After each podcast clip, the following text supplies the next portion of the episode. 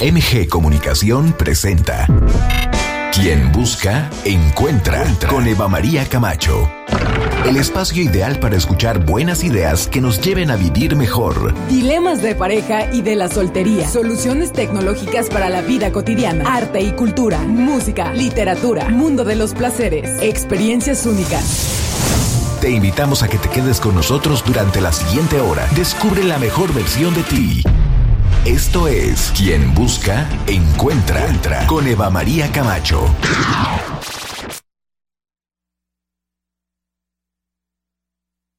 This song says, uh, no matter who you are, no matter where you go in your life, at some point you're going to need somebody to stand by you.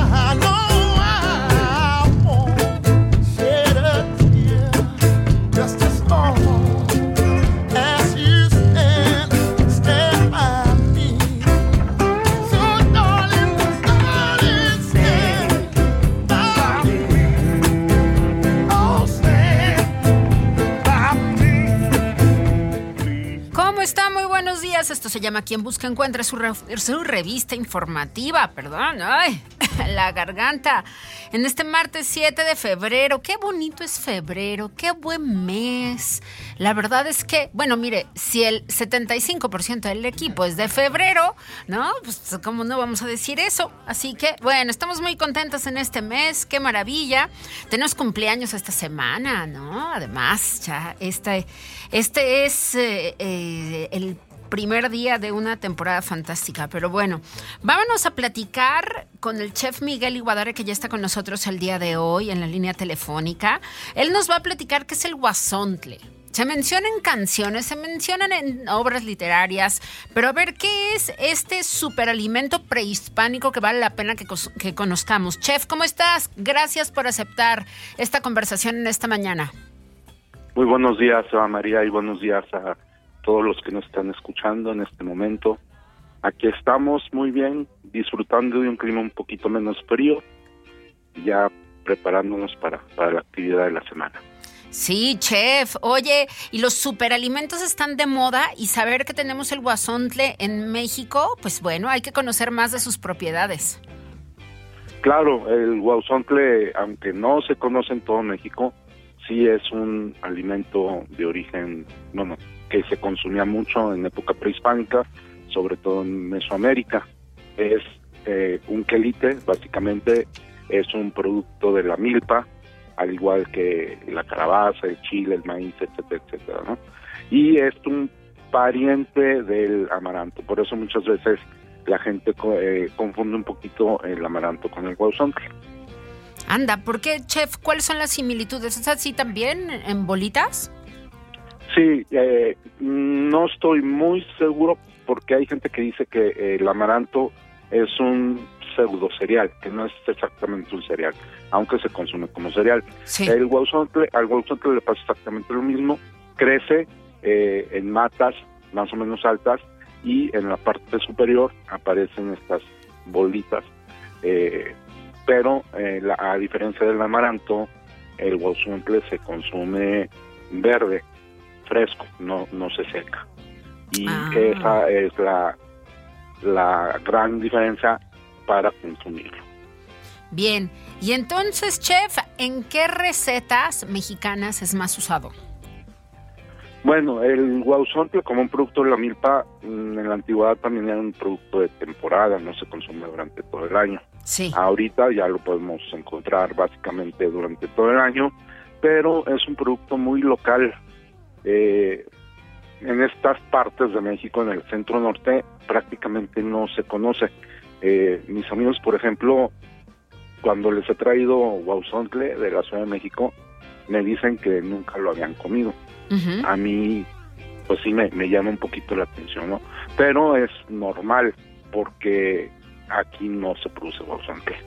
En cambio, en la Ciudad de México, en el Estado de México, en Morelos, en Tlaxcala, en Puebla, básicamente mm, Puebla Tlaxcala son los mayores productores de guauzontle. Y ahí sí se consume muchísimo. Mm, lo más típico, como puedes encontrarlo, sobre todo en las fonditas, en los comedores típicos, es en forma de tortitas. El guauzontle se amarra porque son ramitas con estas bolitas en la parte superior. Se amarran y se ponen a cocer con un poquito de tequesquite para quitarle lo amargo. Después se dejan un poquito templar y se pueden rellenar, por ejemplo, de con queso, con barritas de queso.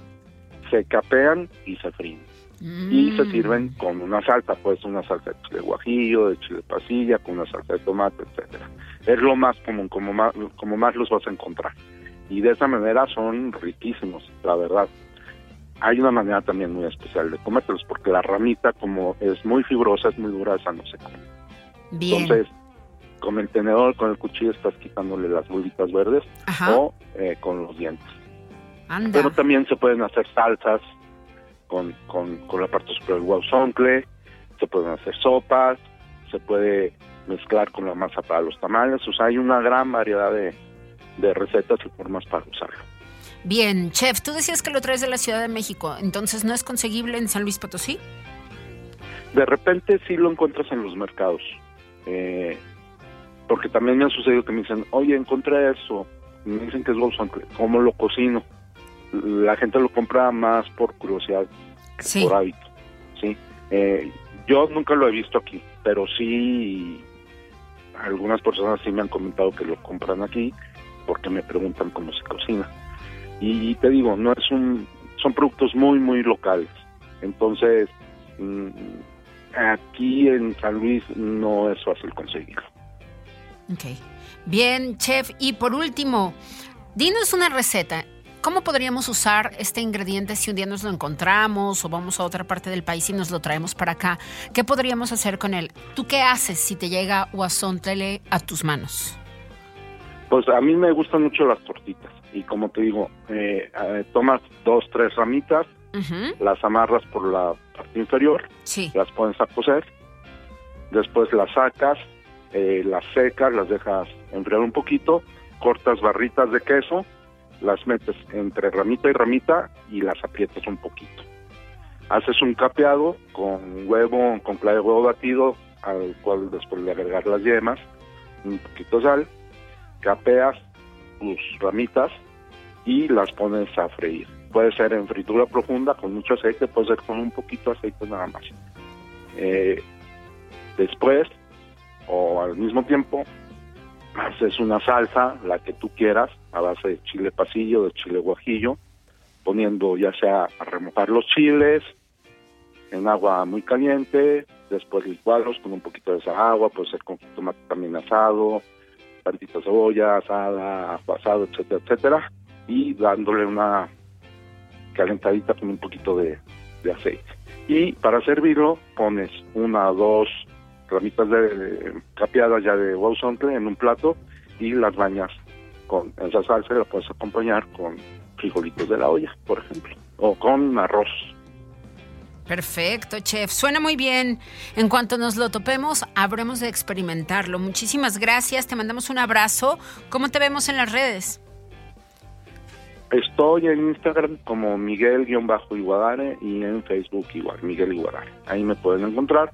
Tenemos también una página que se llama Cocina Potosina en Facebook y pueden entrar y, y, ver todos, todos los posts que hemos subido ahí. Perfecto. Oye, chef, un día ven acá y cuéntanos cómo hacer un capeado perfecto. ¿Te parece? Porque, bueno, yo cocinando el capeado siempre, yo, bueno, es que a mí me gusta un buen capeado, así como ustedes, los profesionales de la cocina, lo sirven. Pero cuando yo lo tengo que hacer, ah, como sufro, soy perfeccionista, quiero que quede así de bello como ustedes lo cocinan y la verdad es que siempre me cuesta trabajo. ¿Nos enseñas un día de estos?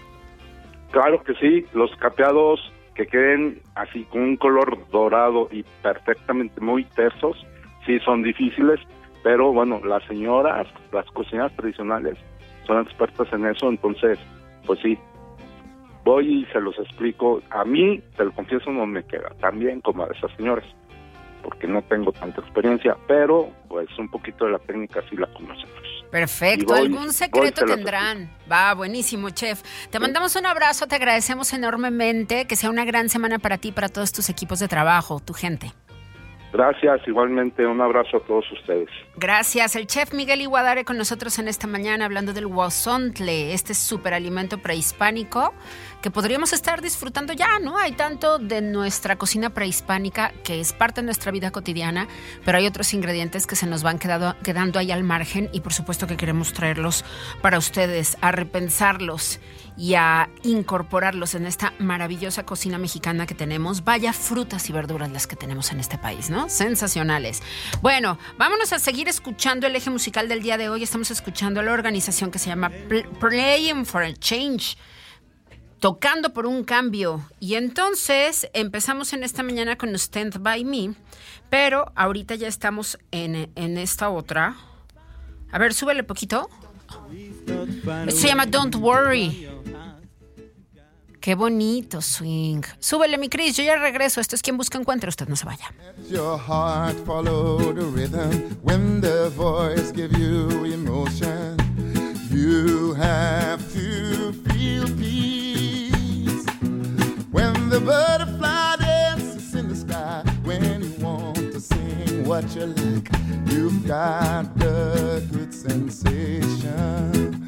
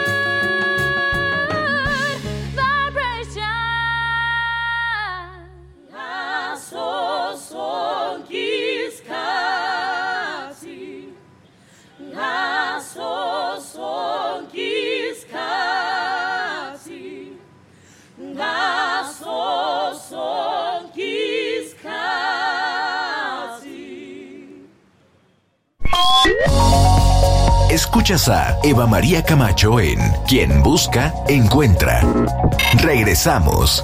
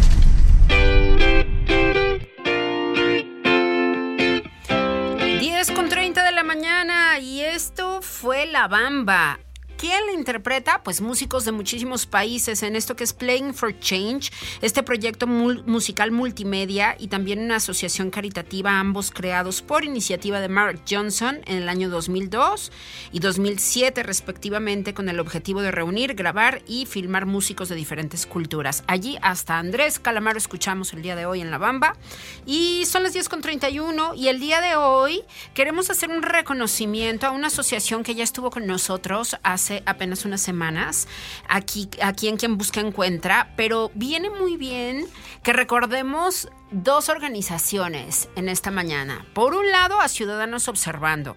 Ciudadanos Observando, que son estas personas, son ciudadanos, valga la redundancia, que se encargan de estarle recordando a los diferentes niveles de gobierno, pues sus quehaceres más importantes, encabezados por José Guadalupe González Covarrubias, tremendo líder y tremendo comunicador, que siempre se encarga de organizar todo con mucha certeza. Y en esta séptima edición ya llevan siete años consecutivos premiando ciudadanos a ciudadanos y a ciudadanas que están trabajando de manera importante en San Luis Potosí. Eso se llama distinción a la calidad humana y este año han recibido este reconocimiento cuidadoras potosinas. Ya platicamos con ellas, pero sí vale, vale muchísimo la pena que volvamos a escuchar qué es lo que hacen, porque la verdad es que la organización ha estado trabajando de manera muy intensa y yo creo que es justamente ese uno de los motivos por los cuales la organización Ciudadanos Observando, que ellos cambian su jurado cada año. Entonces es un jurado externo que estudia a las asociaciones propuestas para ganar este premio y entonces pues ellos determinan ¿no? quién se merece el reconocimiento este año. Cuidadoras Potosinas, hoy de esta organización, Angélica Dávila nos acompaña y ella pues nos va a explicar un poquito lo que hacen. Si usted no escuchó aquella vez, quien busca encuentra cuando pudimos platicar con ellas a profundidad. Qué gusto Angélica, gracias por la visita. Hola, buenos días. Muchísimas gracias por la invitación y por recibirnos. Cuéntale, Angélica, a nuestra audiencia qué es lo que hace Cuidadoras Potosinas. Bueno, no nos alcanzaría el tiempo para hablar de todo lo que Podríamos hace escribir este dos o tres libros Exacto. sobre cuidadoras potosinas, seguramente. Sí, pero en términos generales, Cuidadoras Potosinas es una organización de mujeres eh, cuidadoras que se dedican al cuidado 24/7 sin remuneración de personas en situación de discapacidad o de adultos mayores. Que son sus familiares o sus amigos, que de una u otra manera, pues a muchas mujeres en México les toca estar atendiendo esta situación de salud de tantísima gente que no sale de sus casas. Y entonces, sin que te paguen, de repente la vida te coloca en este papel de cuidadora. Exacto.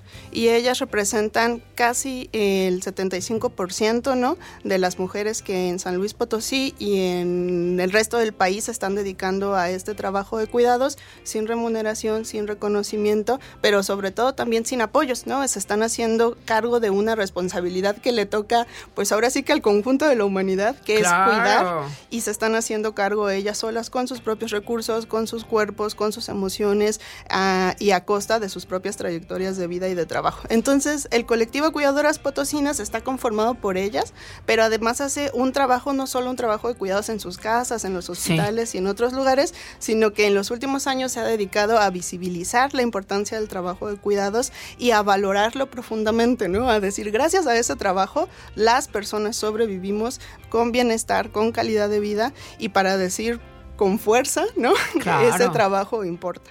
Oye, qué importante es, por ejemplo, que pudieran pagárseles. O sea, imagínate que esto pudiera ser parte del sistema de salud mexicano y atender a todas estas mujeres de manera remunerada, porque eso es trabajo, es trabajo pesado, es trabajo 24/7, como tú lo decías. Sí, exacto. Es ahí como varios movimientos que, se, que está proponiendo el colectivo de cuidadoras potosinas, ¿no? Primero un reconocimiento radical a su trabajo claro, que claro. hace. Después una serie de, de remuneraciones, pero también de... Pues de reconocimiento de que son sujetas de derecho por el hecho de ser mujeres y por el hecho de ser mujeres cuidadoras. Pero también lo que se está pidiendo es una distribución más equitativa y más justa del trabajo de cuidados, primero entre hombres y mujeres y luego entre las familias, el Estado, la comunidad y los mercados, ¿no? Entonces es una lucha bastante fuerte porque lo que ellas están diciendo, sin cuidados no hay vida. Pero esa, esa responsabilidad no puede seguir a costa de sus cuerpos, de sus trayectos y de su salud. Y del tiempo, porque son mujeres que se entregan durante todo este tiempo y desafortunadamente muchas de las veces terminan también poniendo en riesgo su propia salud.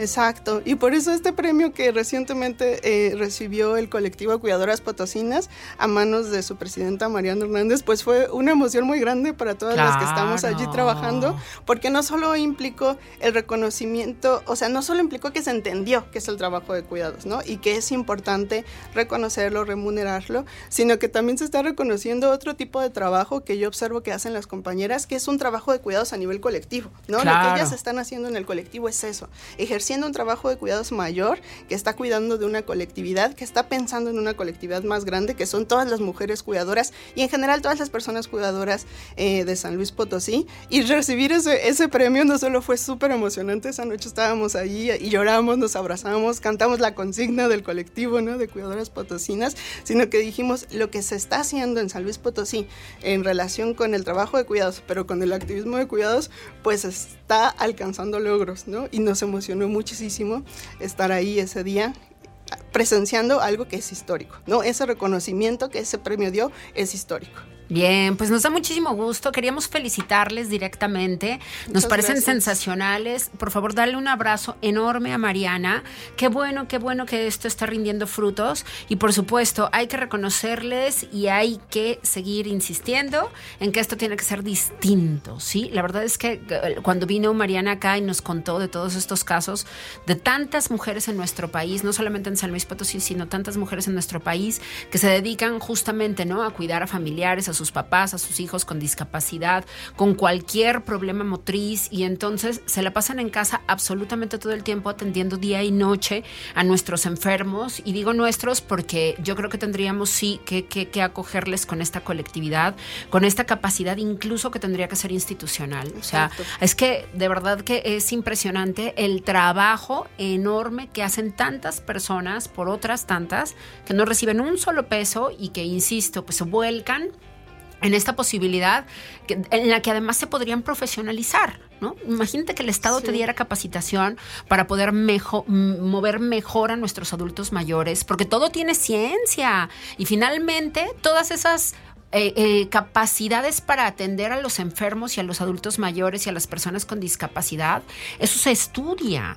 Sí, hay, hay profesiones que se dedican justamente a atenderlos. Y son este, este colectivo de mujeres, o ahora sí que todas estas mujeres en el país, quienes se encargan de resarcir esa situación, de atender a todas estas personas que tienen necesidades y que, insisto, que el Estado parece no voltearlas a ver. Sí, y es muy, muy importante que menciones esa dimensión de la profesionalización de los cuidados, porque es otra línea de acción del colectivo, ¿no? Esta capacitación que ya eh, lleva haciendo muchos años con las mujeres cuidadoras que lo integran, pero que ahí yo quiero eh, recuperar algo muy importante en sus procesos de capacitación. Ellas no solo dicen, las mujeres cuidadoras hay que capacitarles para que aprendan mejor, sino las mujeres cuidadoras en sí ya son las expertas. Si queremos aprender de cuidados en un nivel integral y amplio del tema, tenemos que aprender a escuchar a las mujeres cuidadoras, a sus saberes, a sus experticias y a sus conocimientos. Entonces, algo que yo le admiro mucho a las compañeras del colectivo es que ellas se saben sabedoras de, de todo de ese, conocimiento, claro. Y lo están compartiendo, lo están compartiendo con otras mujeres, con otras mujeres cuidadoras y ahora con algunas instituciones, eh, dependencias públicas y están llevando esa lucha también, ¿no? No solo de este trabajo de cuidados es importante, sino que además es un trabajo experto de cuidados. Y eso es algo que yo les reconozco profundamente a las compañeras. Claro, pues muchísimas felicidades. Dales un abrazo fuerte de nuestra parte a cada una de ellas. Y bueno, si usted es una cuidadora, acérquese a ellas. Si a, usted le toca cuidar personas en su familia o conoce a alguien que esté cuidando a otra persona, la verdad es que esta red de apoyo le va a parecer sensacional y no la va a creer. La verdad es que no la va a creer. Así que venga y acérquese. ¿Cuáles son las redes de Cuidadoras eh, Potosinas? Nos pueden encontrar en el Facebook, eh, Cuidadoras Potosinas. Ahí nos mandan un mensajito, les respondemos y van a encontrar no solamente pues un espacio donde se valor, va a valorar profundamente su trabajo, sino una red de apoyo, de amistad y de cariño y un abrazo muy fuerte que les van a decir, lo que tú haces todos los días dentro y fuera de tu casa importa. Y gracias a eso la vida se sostiene. Así es. Muchísimas gracias. Angélica Dávila con nosotros de Cuidadoras Potosinas. Gracias, Angélica. Abrazo. Y nuestro respeto y admiración por su trabajo también hacia ustedes. Muchas gracias. Nosotros vamos a más música. Vamos a ir a Imagine. Playing for Change es esta organización que ha realizado diferentes grabaciones de músicos alrededor del mundo y de canciones alrededor del mundo. Y el día de hoy, este clásico de Lennon en voz de esta organización, disfrute usted. Esto es quien busca encuentra su revista informativa. Yo ya regreso. Imagine there's no heaven. It's easy if you try. No hell below us, above us only sky.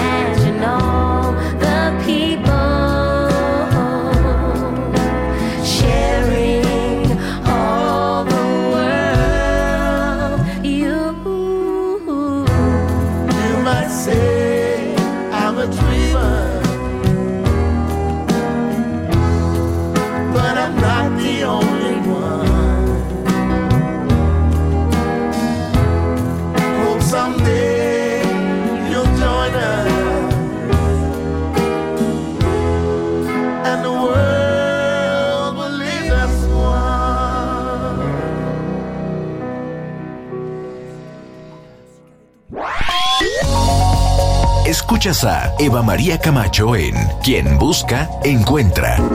Regresamos.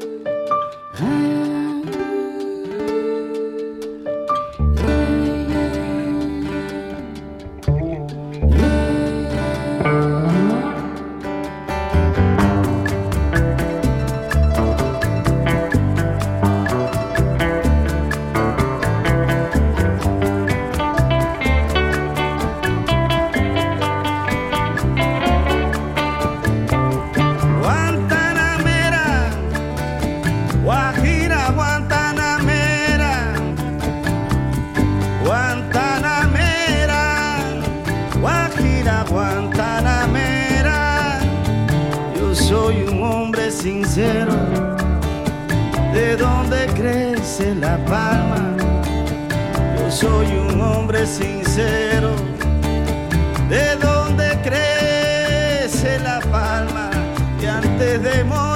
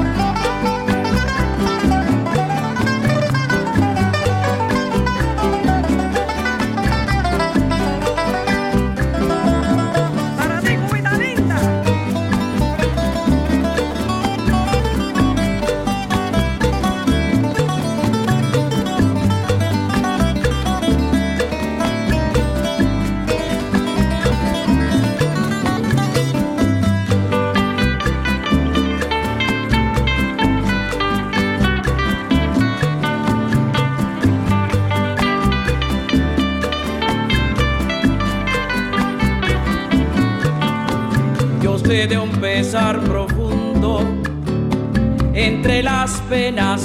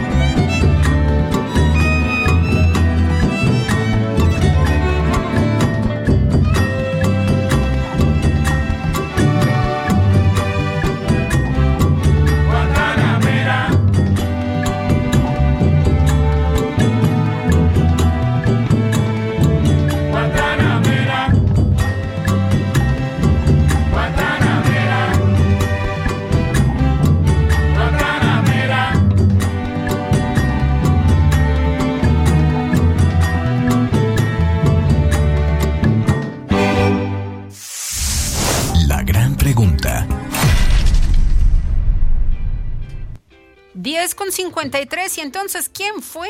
¿Quiénes son el eje musical de esta mañana en este programa? Pues nada más y nada menos que esta organización que se llama Playing for a Change, que se encarga de ir conjuntando sonidos de absolutamente todo el mundo. Guantanamera fue lo que escuchamos y ellos eh, han trabajado con músicos no solamente de América Latina, sino de África también, de, y con escuelas e instituciones como la Sitar School Music and Sports Program en Masaka, en Ruanda, la Kajuru Music Program en Curitiba, en Brasil, Mirpur Music Program en Dhaka, en Bangladesh, la Yudur Sahara Music Program en Marruecos, Playing, for Change de la Patagonia, Argentina, la Baja Musical Arts Intensive en Tijuana, en México, y la PFC Diamante en Diamante, Argentina. ¿Y cuáles han sido algunos de los intérpretes más conocidos?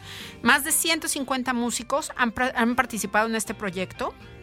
Entre ellos, Lila Downs, Bono de YouTube, David Brosa, Manu Chao, Noel Shairis, Carlos Vives, Kev Mo, Andrés Calamaro, Toto La Momposina, Niño José, Keith Richards, Carlos Varela, Pepe Aguilar, Cristina Pato, un sinnúmero de músicos han sido parte de estas grabaciones tan especiales y usted les les puede encontrar prácticamente en cualquier plataforma, en YouTube, en Facebook, en Instagram, en donde usted quiera. Se llaman Playing for a Change, tocando por un cambio. Así que sígales, vale muchísimo la pena. Va a disfrutar muchísimo los videos porque además ahora sí que refleja muchísima alegría, mucha energía y eso es lo que vamos a sentir en la canción que viene a continuación, que se llama Celebration. Ese clásico de Earth, Wind and Fire la recrean con un sinnúmero de niñas y niños. Vean nada más que gozada. Usted pásela muy bien esta semana. Hagamos una gran semana de verdad. Yo le agradezco muchísimo su presencia aquí en Quien Busca Encuentra 99.3 más FM. Y yo quiero agradecer enormemente a Chirey de Carretera 57 que esté con nosotros. Si usted necesita un vehículo nuevo, la verdad es que las camionetas Chirey le van a encantar. Seguramente usted ha visto estas camionetas tan bonitas ya circulando en la zona metropolitana y la buena noticia es que Chirey tiene ya. Ahora sí que la camioneta que usted quiera, vaya ahí, pídala tienen surtido, se han preocupado por tener vehículos en existencia y la verdad es que están sensacionales y hay, bueno, de varios precios, de acuerdo a sus necesidades y a su presupuesto. Así que Dalton Chirey de la zona Dalton 57, ahí está a un lado del supermercado de las tres letras. Así que vaya, vaya pronto, vale muchísimo la pena. Les mandamos un abrazo y un beso y gracias por ser parte de quien busca encuentra. Nos despedimos, disfrute usted, hagamos una gran semana. Gracias a Cristian Rodríguez en los controles, Alejandra Ramírez Ordaz en la producción de este programa, una servidora Eva María Camacho. Nos vemos mañana, nos escuchamos mañana a las 7 de 7 a 9 en Arriba San Luis, en nuestra estación hermana Factor 96.1, porque las noticias no tienen por qué ser aburridas. Venga a divertirse con nosotros y a informarse, que eso es lo más importante. Pásela muy bien.